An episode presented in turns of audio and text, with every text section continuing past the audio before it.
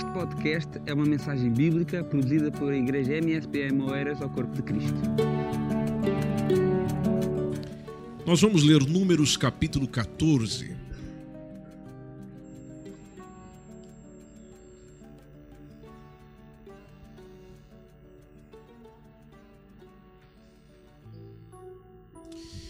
livro de Números é um livro que conta ou que continua, melhor dizendo, a história da viagem que o povo de Israel fez pelo deserto. Aliás, o nome deste livro em hebraico é justamente esse: No deserto. E o capítulo 14 nos conta um momento muito específico deste povo, quanto também do líder Moisés, quanto também do próprio Deus. Quando diz no verso 1 que toda a congregação levantou a voz e gritou e o povo chorou naquela noite. Só para que entendas o contexto, o povo chorou porque tinham sido enviados aqueles espias para ver a terra prometida, mas os espias, pelo menos a maioria, dez deles, voltaram com um relatório bem negativo. Olha, lá nós vimos uns cara grande lá. E não sei se nós estamos prontos para esse tipo de gente, não. Não sei se nós estamos prontos para essa guerra aí, não. Isso está todo no capítulo 13. Por isso que o capítulo 14 já começa dizendo que eles levantaram a voz, gritaram, o povo chorou naquela noite. Foi um drama todo. Todos os filhos de Israel, verso 2: Todos os filhos de Israel murmuraram contra Moisés, contra Arão, e toda a congregação lhes disse: Antes tivéssemos morrido na terra do Egito, ou tivéssemos morrido neste deserto. Por que nos traz o Senhor a esta terra para cairmos à espada? Nossas mulheres e nossos pequeninos serão por presa. Não nos seria melhor voltarmos para o Egito? E diziam uns aos outros: Constituamos um por chefe e voltemos para o Egito. Aí o verso 5 diz que Moisés e Arão caíram com os rostos por terra perante toda a assembleia dos filhos da congregação dos filhos de Israel. E Josué, filho de Num, e Caleb, filho de Jefoné, que eram dos que espiaram a terra, rasgaram as suas vestes. Veja o diferencial. Gente reclamando, é melhor voltar para o Egito. Vamos escolher um líder, vamos para lá. Já quem tinha uma visão diferenciada da coisa, cai com o rosto em terra, outros rasgam as suas vestes. E o verso 7 diz que eles falaram a toda a congregação dos filhos de Israel, dizendo: A terra pela qual passamos para espiar é terra muitíssimo boa. Se o Senhor se agradar de nós, então nos introduzirá nesta terra e nola dará, terra que mana leite e mel, exatamente conforme foi a promessa. Tão somente não sejais rebeldes contra o Senhor, e não temais o povo desta terra, porquanto são eles nosso pão. Retirou-se deles a sua defesa, e o Senhor está conosco, então não os temais.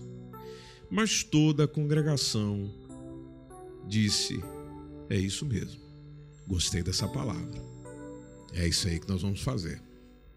Bom seria que fosse essa frase mas o texto diz tudo. O que, que eles estão precisando? É de pedra. Vamos apedrejá-los. Vamos apedrejar o Moisés. Vamos apedrejar o Josué. Vamos apedrejar o, o, o Caleb. Vamos apedrejar o Arão também.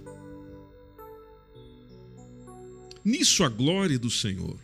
E ainda bem que ela apareceu apareceu na tenda da revelação a todos os filhos de Israel. Aí o assunto mudou, meu irmão. Disse então o Senhor a Moisés: Até quando me desprezará este povo? E até quando não crerá em mim? Apesar de, apesar de todos os sinais que tenho feito no meio dele. Sabe o que eu vou fazer, Moisés? Verso 12. Com pestilência o ferirei. E eu vou rejeitar essa gente. O que eu vou fazer, Moisés, é de você, a partir de agora, uma nação maior e mais forte do que essa aí. Aí o verso 13 tem um momento insólito. Moisés agora respondendo ao Senhor, dizendo: Assim os egípcios vão ouvir, eles do meio dos quais com a sua força fizeste subir esse povo, e eles vão dizer aos habitantes dessa terra: Eles ouviram que tu, ó Senhor, estás no meio deste povo, pois tu és Senhor, És visto face a face, a tua nuvem permanece sobre eles, e tu vais adiante deles numa coluna de nuvem de dia e numa coluna de fogo de noite. Só que se matares este povo como a um só homem, então as nações que têm ouvido da tua fama dirão: Porquanto o Senhor não podia introduzir esse povo na terra. É um Deus ineficiente não podia introduzir este povo na terra que com juramento lhe prometera por isso os matou no deserto. Momento insólito, porque é como se Moisés estivesse a aconselhar Deus. Não, não faz isso, não faz isso, Deus. Onde já se viu uma coisa dessa? Imagina ele dizendo: Meu Deus do céu, não faça isso, Deus. O, o, o 17 é, é fantástico. Agora, pois, rogo-te, eu suplico que o poder do meu Senhor se engrandeça, segundo tens dito. Porque o Senhor é tardio em irar-se e grande em misericórdia. Perdoa a iniquidade e a transgressão. Ao culpado o Senhor não tem por inocente. O Senhor visita a iniquidade dos pais nos filhos até a terceira e quarta geração. Verso 19: Perdoa. Perdoa. Eu rogo-te, peço-te, perdoa a iniquidade deste povo segundo a tua grande misericórdia, segundo a grandeza da tua benignidade. E como também perdoaste a este povo desde a terra do Egito até aqui. Aí o Senhor disse para Moisés: Então, conforme a tua palavra, eu perdoei. Tão certo, porém, como eu vivo e como a glória do Senhor encherá toda a terra, o verso 22 diz: Todos os homens que viram a minha glória e os meus sinais que fiz no Egito e no deserto e me tentaram estas dez vezes, dez vezes não obedeceram a minha voz, então eles não verão a terra de que eu a seus pais jurei, e até nenhum daqueles que me provocaram haverá. Aí você fica a pensar, então perdoou ou não perdoou? Parece que não. Que agora está colocando sobre eles um, um fardo que parece que não perdoou. Porém, o meu servo Caleb, verso 24, porquanto nele houve outro espírito e perseverou em seguir-me, então eu o levarei à terra em que entrou e a sua semente vai possuir em herança. Ora, os amalequitas, os cananeus habitam no vale. Então vocês tornam amanhã caminhai para o deserto pelo caminho do Mar Vermelho. Aí depois o Senhor vem falar com Arão e com Moisés e diz para eles: Até quando eu vou sofrer esta má congregação que murmura contra mim. Eu tenho ouvido as murmurações dos filhos de Israel com que murmuram contra mim. Dize-lhes: Assim como eu vivo, diz o Senhor, que como falaste aos meus ouvidos, assim farei às vós outros. A partir de aqui, meu irmão, a partir daqui do verso 29, minha irmã, o negócio é tenso. Nesse deserto cairá o vosso cadáver, como também todos que de vós foram contados segundo toda a vossa conta, de vinte anos para cima. Os que dentre vós contra mim murmurastes, não entrareis na terra, pela qual levantei a minha mão, que vos faria habitar nela, salvo Caleb, que é o filho de Jefoné, Josué, filho de Num, mas os vossos filhos de que dizeis, por presa serão, meterei nela, e eles saberão da terra que vós desprezastes. Só que quanto a vós, o vosso cadáver cairá nesse deserto. Que palavra profética, hein? Os vossos filhos pastorearão neste deserto 40 anos, vão levar sobre si as vossas infidelidades, até que o vosso cadáver se consuma neste deserto. Segundo o número dos dias em que espiastes essa terra, 40 dias, cada dia representando um ano. Levarei sobre vós as vossas iniquidades 40 anos e conhecereis o meu afastamento. Hum. Eu, o Senhor, falei e assim farei a toda esta má congregação que se levantou contra mim neste deserto, se consumirão e aí falecerão.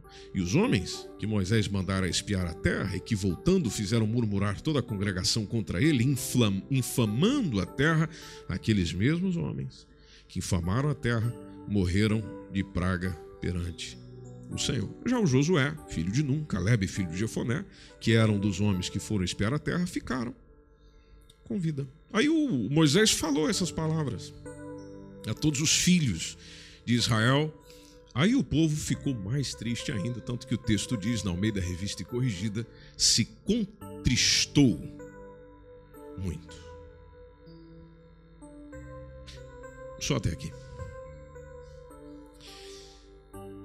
A parte que me chama a atenção é essa que nós vimos no versículo do qual o Moisés chega diante do Senhor e diz, verso 17: Eu rogo-te que a força do meu Senhor se engrandeça. Porque antes disso, o Senhor diz para ele: Eu vou fazer uma limpa. Quando o Senhor diz isso, já nos dá a entender que ele tem poder para isso, e verdadeiramente tem.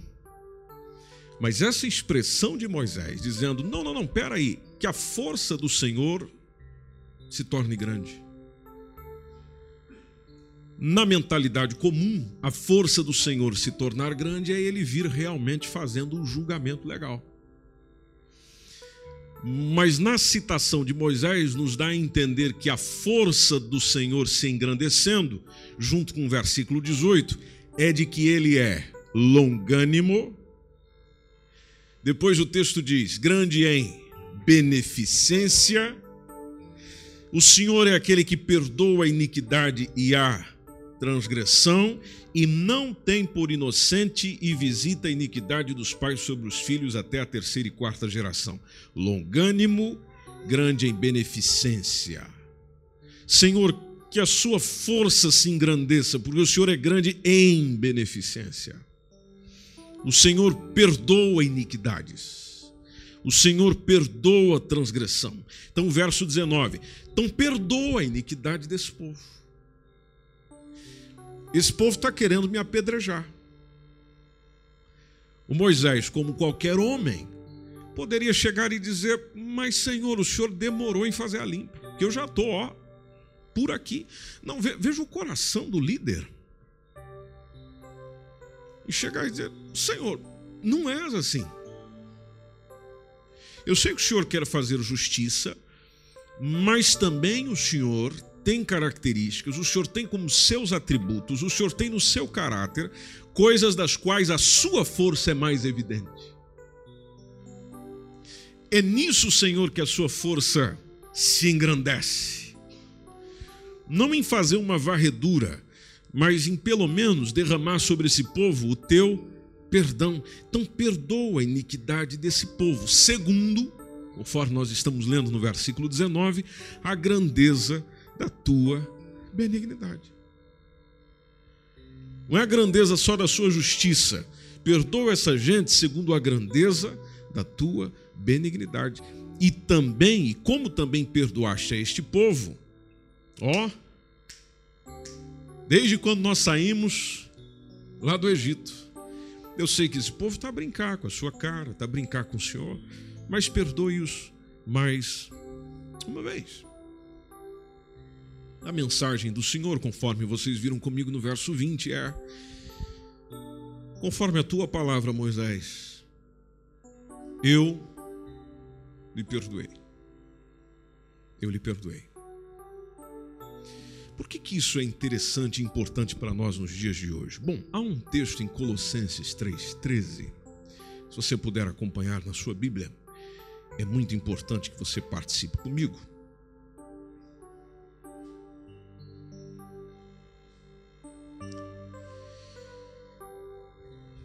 Colossenses 3,13 diz para mim e para você que nós temos que ser suporte uns dos outros,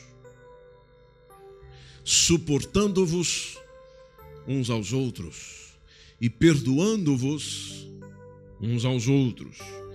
E atenção, se porventura, porque eu sei que no meio do povo existe sempre queixas, reclamações, dissabores. Eu não gosto desse irmão. Eu não gosto dessa irmã. Eu não gosto do que ele fez. Eu não gosto do que ela faz. Tá bem. Então, se existe queixa contra o outro, assim como o Senhor vos perdoou, a mensagem do texto é que assim nós devemos fazer também. Mateus capítulo 6, versículo 14. Há uma mensagem de Jesus dizendo: Se vocês perdoardes aos homens as suas ofensas, então também o vosso Pai celestial vos perdoará a vós.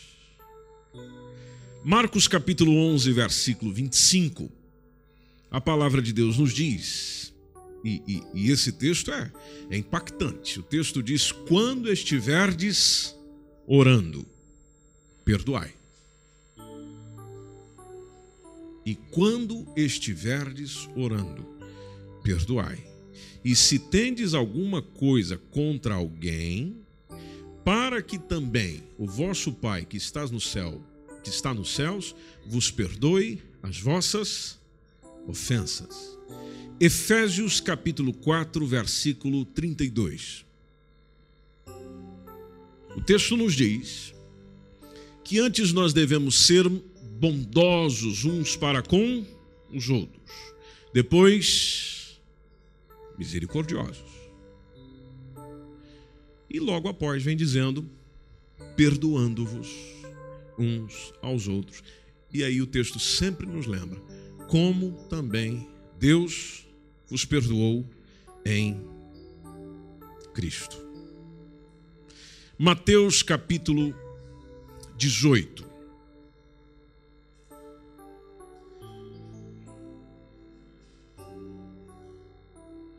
Observe na sua Bíblia.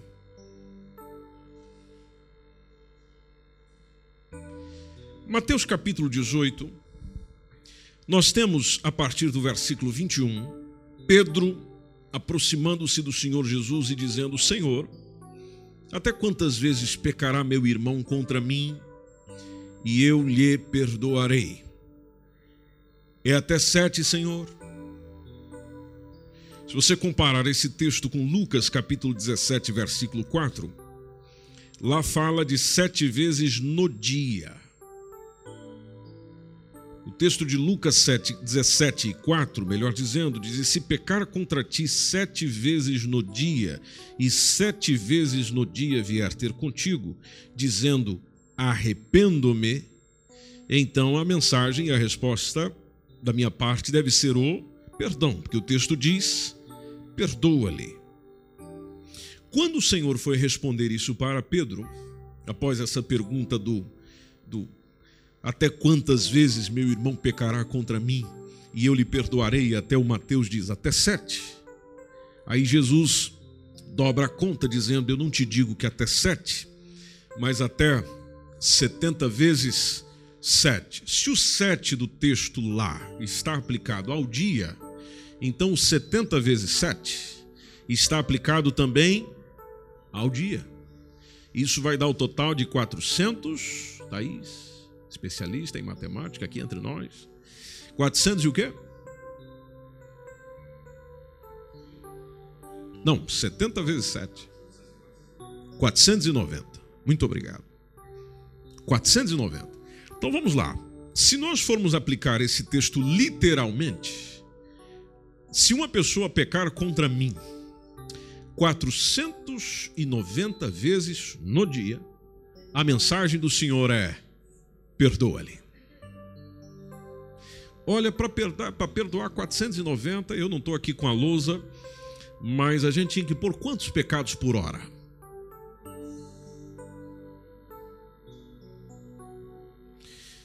De qualquer forma, é muito pecado. Interessante é o que Jesus começa a contar depois também para Pedro, por causa das parábolas. Jesus ensinava muito por parábolas. E se você ler comigo a partir do verso 23, ele disse: Pedro, o reino dos céus, ele, ele pode se comparar a um certo rei que quis fazer conta com seus servos. Aí ele começa a fazer contas. E foi apresentando um que lhe devia 10 mil talentos. Só que ele não tinha com que pagar. Aí o seu servo mandou que ele, a sua mulher e os seus filhos fossem vendidos com tudo quanto tinha, para que a dívida fosse paga. Era comum naquele contexto. O que Jesus está a dizer aqui não, não, não era fora do comum, não era transgressão de direitos humanos. Então aquele servo, prostrando-se, o reverenciava, dizendo: Senhor, seja generoso para comigo, eu vou te pagar. Então o senhor daquele servo, movido de uma íntima compaixão, Olha lá. Íntima. Aquela que vem de dentro. Íntima compaixão. Soltou e perdoou-lhe a dívida. Perdoou a dívida. Aí saindo, porém, aquele servo encontrou um dos seus conservos que estava devendo cem dinheiros. Pega o rapaz, coloca as duas mãos no pescoço dele, sufoca o conservo tira a respiração do conservo e diz: Você vai me pagar. Você vai me pagar. O verso 29, dentro da parábola que Jesus está contando, teve um companheiro. Então, o seu companheiro, prostrando-se aos seus pés, rogava-lhe, dizendo: A mesma coisinha, seja generoso para comigo. O que eu estou te pedindo é o que você pediu lá para o seu Senhor. Seja generoso para comigo eu, eu vou lhe pagar. Só que na parábola está dizendo que ele não quis. Foi encerrá-lo na prisão até que ele pagasse a dívida. Aí sempre tem gente perto, né? Há testemunhas. Então, vendo seus conservos ah, no que tinha acontecido, naturalmente eles se entristeceram muito, porque é injusto. Se você estivesse numa história real como essa, a gente também ia sentir. Então, eles se entristeceram muito foram declarar ao Senhor tudo o que se passava. Fofoqueiro. Então o seu Senhor chama aquele indivíduo à sua presença e diz para ele: Olha, você é um servo malvado. Servo malvado, eu te perdoei tudo aquilo, porque você me suplicou, inclusive. Então você não, não devia ter o mesmo, mesmo nível de compaixão, o mesmo nível de misericórdia, o mesmo nível de benignidade do teu companheiro, como eu tive misericórdia de ti? Aí aquele senhor, conforme diz a parábola, fica indignado, entrega ele aos, aos atormentadores até que ele pagasse tudo o que devia. Ou seja, o que era dívida perdoada deixou de o ser. Aí a gente diz: não, perdão não tem retrocesso. Não é isso que a gente já ouviu? Perdoou, perdoou. Aqui não. Por que retrocedeu? Conforme a parábola. Porque não houve o mesmo comportamento quando houve a mesma oportunidade.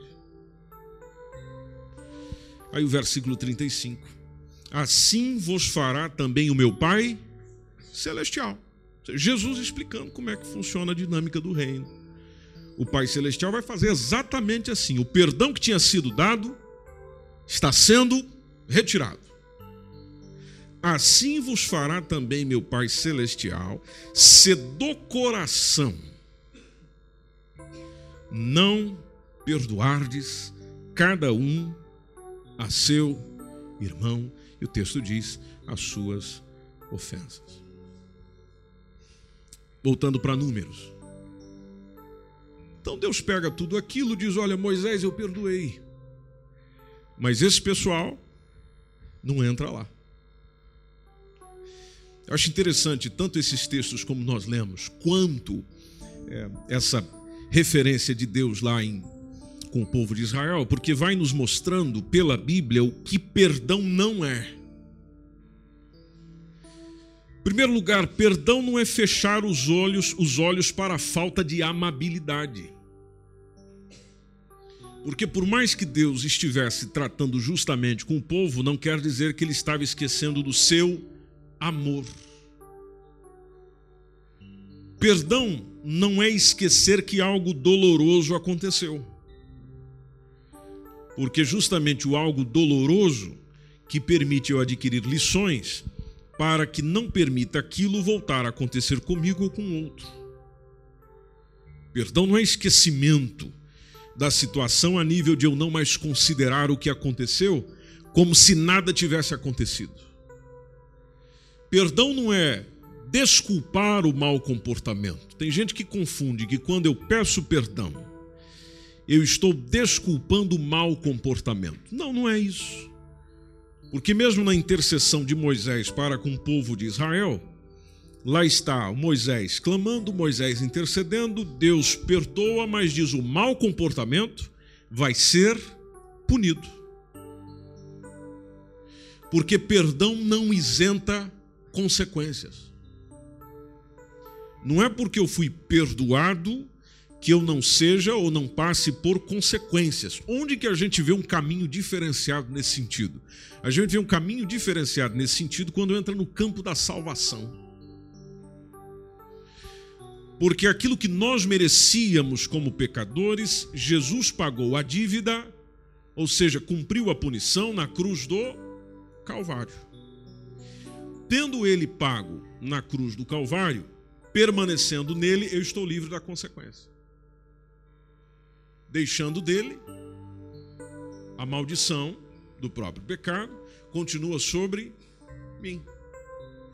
Por mais que eu um dia talvez tenha decidido segui-lo, decidido conhecer mais sobre ele, mas se ele não veio fazer parte da minha vida como Senhor, como Salvador, e isso tudo mediante aquilo que é explicado no Evangelho, então aquilo que é maldição do pecado permanece sobre mim.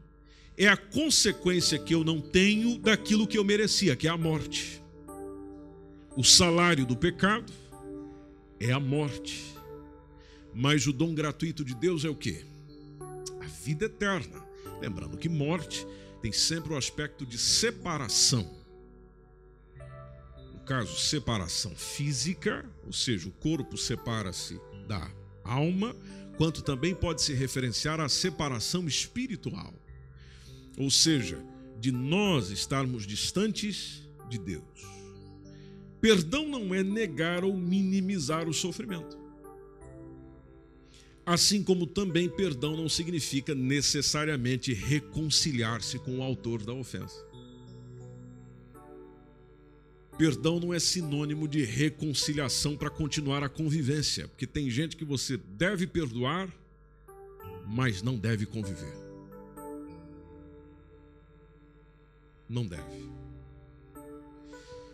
porque você já percebeu que conviver com ele, conviver com ela, é problema. Eu tenho sentimentos. Nós somos pessoas com sentimentos. Assim como perdoar também não significa desistir de ter sentimentos, para resguardar os meus sentimentos, o que, que eu faço? Eu me previno. E uma das formas de eu prevenir é justamente considerar e avaliar melhor quem são aqueles que caminham comigo. Porque eu preciso caminhar ao lado e preciso ter ao meu lado de gente que me enriquece, que me faz melhor e não que me faz pior. Gente que me constrói. Se tiver que desconstruir alguma coisa, é para me construir de novo. É para me ajudar a melhorar. E não pessoas que estejam apenas para a minha destruição. Então eu sei que um dos maiores desafios para mim, para você, é perdoar. Nós vamos para a palavra de Deus e vemos Deus perdoando. O mesmo Deus que perdoa é o mesmo que chega e diz: é o seguinte: eu te perdoei. Eu te perdoei. Da mesma forma que eu te perdoei, você também deve perdoar. Não quero perdoar. Bom, então não tenho perdão para você.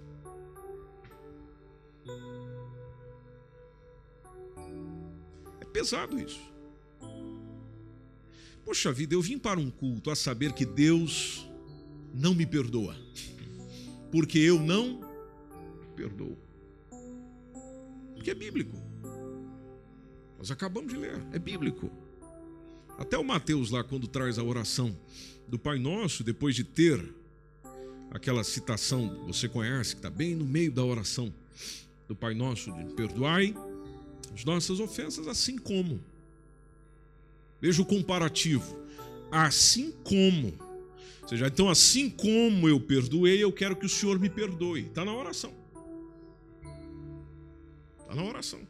E, e quando Jesus encerra, pelo menos na redação de Mateus, a oração, lá está claro o texto: se vocês não perdoardes aqueles que vos ofenderam, então, Pai Celestial não perdoará. Isso pega nossa, as nossas emoções, nossos sentimentos e nos coloca num aperto maior ainda, dizendo: Meu Deus, o que é que eu faço? E eu até pergunto para Deus: O que, que eu faço? Deus olha para mim e diz: Perdoa. Mas aí vem a perguntinha: Como? Deus responde: Como eu te perdoei. Mas como que o Senhor fez isso? Bom, eu fiz isso por causa do meu amor para com você. Ou seja, o que você precisa é que você ame como eu te amei. E que você manifeste esse seu amor perdoando. Mas me feriu, ok? Perdoe. Mas machucou, eu sei, perdoe. O perdão é para mim, não para o autor da ofensa. Eu é que sou beneficiado com o perdão. No, no perdão é que eu vou recuperando a, a, a capacidade de voltar a confiar. Talvez não naquela pessoa, não naquele homem, não naquela mulher, mas em outros porque eu vou assumindo também a responsabilidade de como eu me sinto. O, o, o perdão vai, vai, vai, a, apesar de ser uma escolha, mas é uma escolha que me torna um sobrevivente, não uma vítima.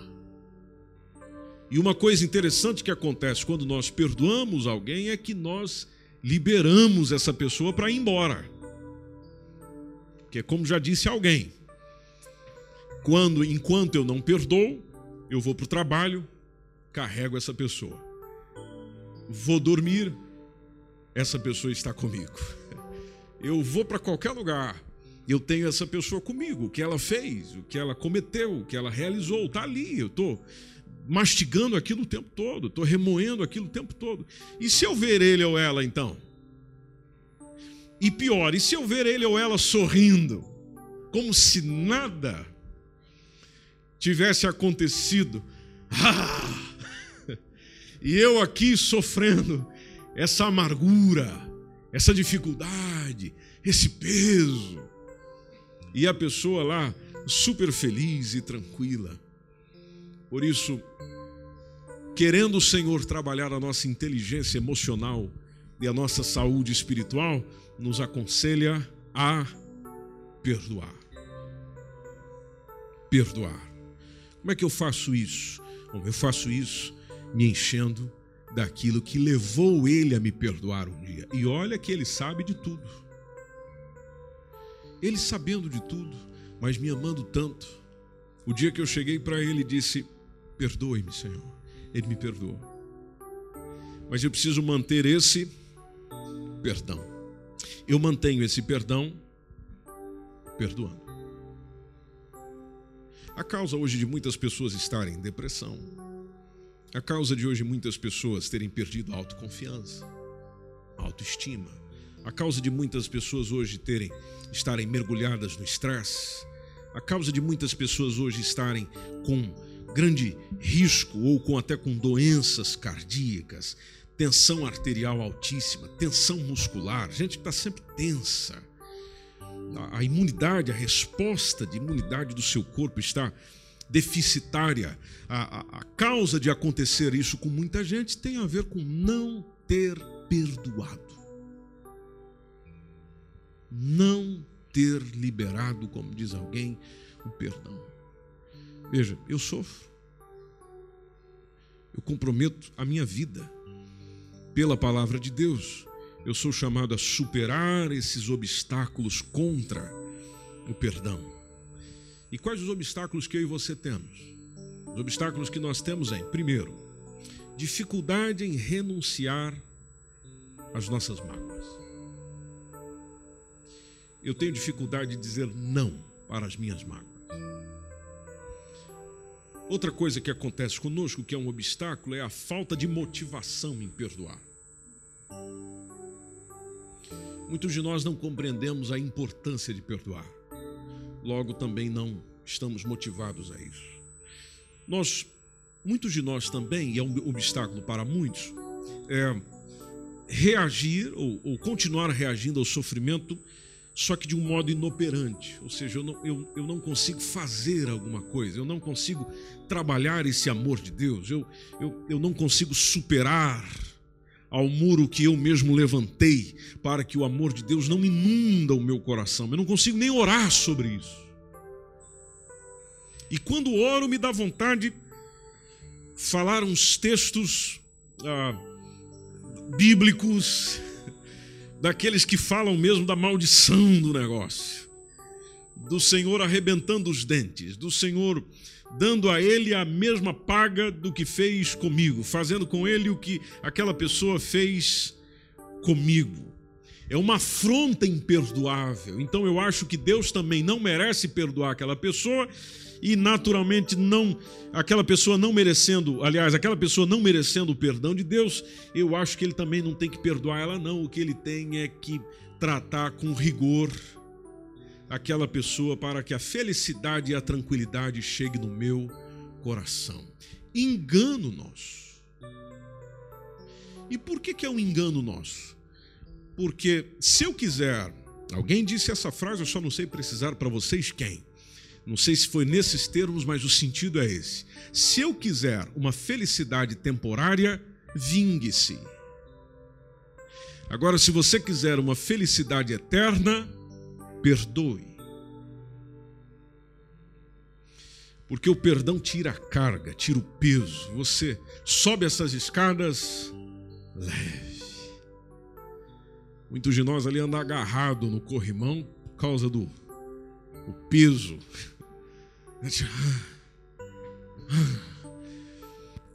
peso, peso das acusações que eu ainda não perdoei, do que falaram mal de mim que eu ainda não perdoei, do que fizeram para mim que eu ainda não perdoei. E, e, e, eu também não, há, não abro espaço nem para reconciliação com Deus. Que espaço então abriria para uma reconciliação com a pessoa ah, que fez isso para mim ou que eu fiz para ela? Que é aqui onde entra o reconhecimento também de onde eu falhei e onde o outro falhou. Eu preciso estar consciente daquilo que eu falhei, como o povo de Israel tomou consciência com relação à decisão divina, dizendo: vocês vão dar uma voltinha de mais 40 anos no deserto por causa dessa vossa incredulidade. Ou seja, tomaram ciência de que a consequência do erro seria vivenciada, eles cairiam mortos no deserto por causa da sua escolha errada. E aí você fica a pensar: ah, mas eu acho que depois disso eles quebrantaram o coração e se voltaram para Deus. Que nada! Depois você continua a leitura do texto. O pessoal ficou mais irritado ainda. Ou seja, por causa do coração duro. E em coração duro, meu irmão, Deus endurece ainda mais. Para que quando arrebentar, resolva a situação. Vocês lembraram bem o caso de Faraó. Interessante que o que endurecendo o coração de Faraó era a palavra de Deus. Então, para uns, a palavra de Deus vai endurecendo, enquanto para outros ela vai amolecendo.